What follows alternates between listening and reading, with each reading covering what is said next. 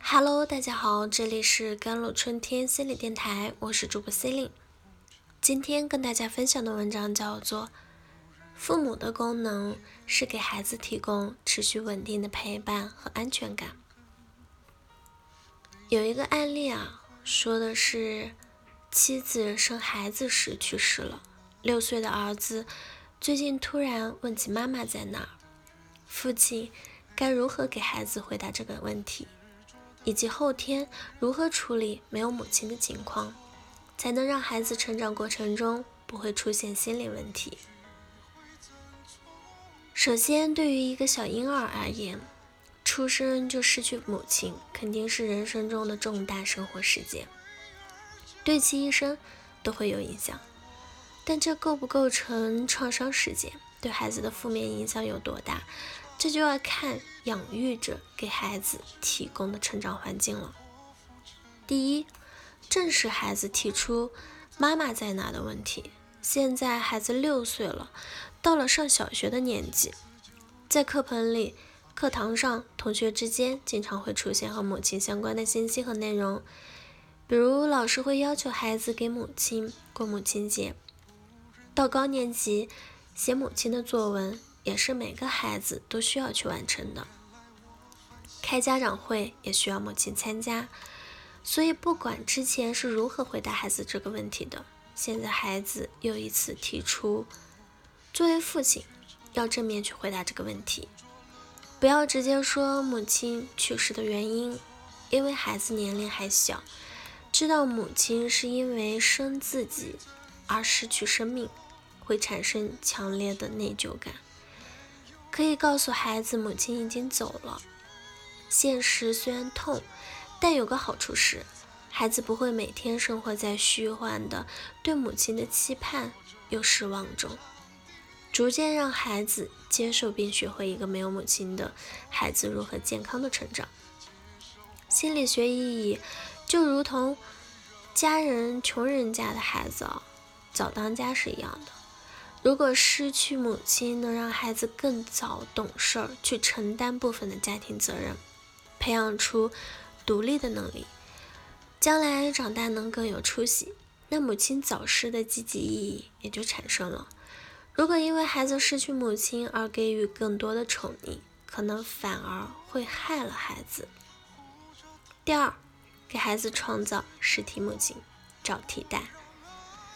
孩子的年龄越小，对母亲的需求就越强烈，特别是孩子在三岁前，更多是需要母婴依恋带来的安全感，更多需要基本吃饱穿暖的物质要求。所以，可以在家族中给孩子找一位女性作为母亲的替代，比如姨妈、姑姑、外婆、奶奶都是可以的。给孩子持续稳定的陪伴。孩子读书了，老师也能充当母亲的角色。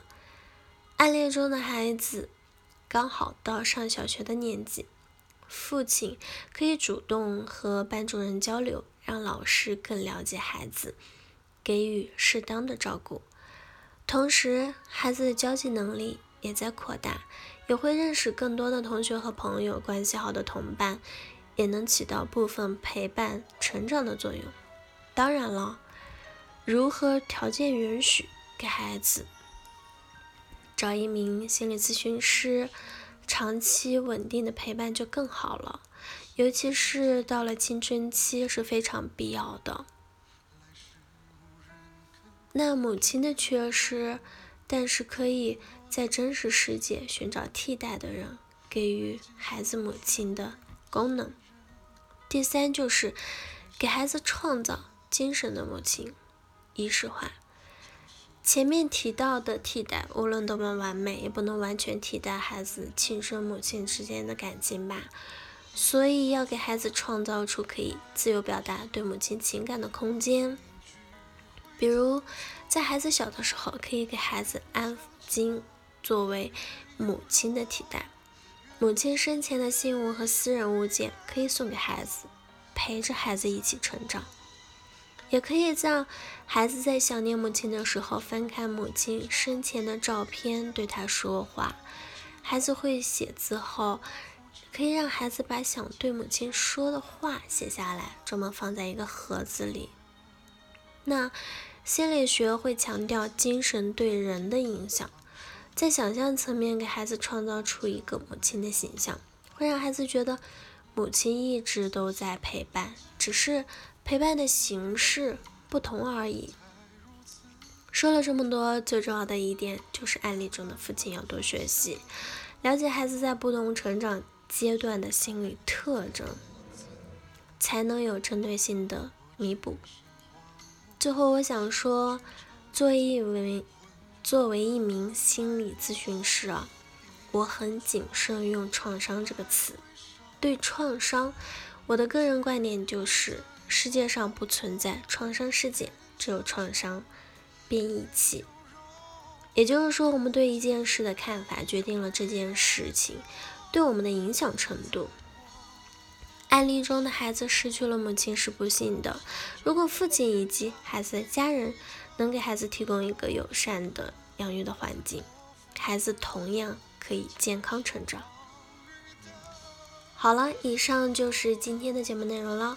咨询请加我的微信。手机号幺三八二二七幺八九九五，我是 C 琳，我们下期节目再见。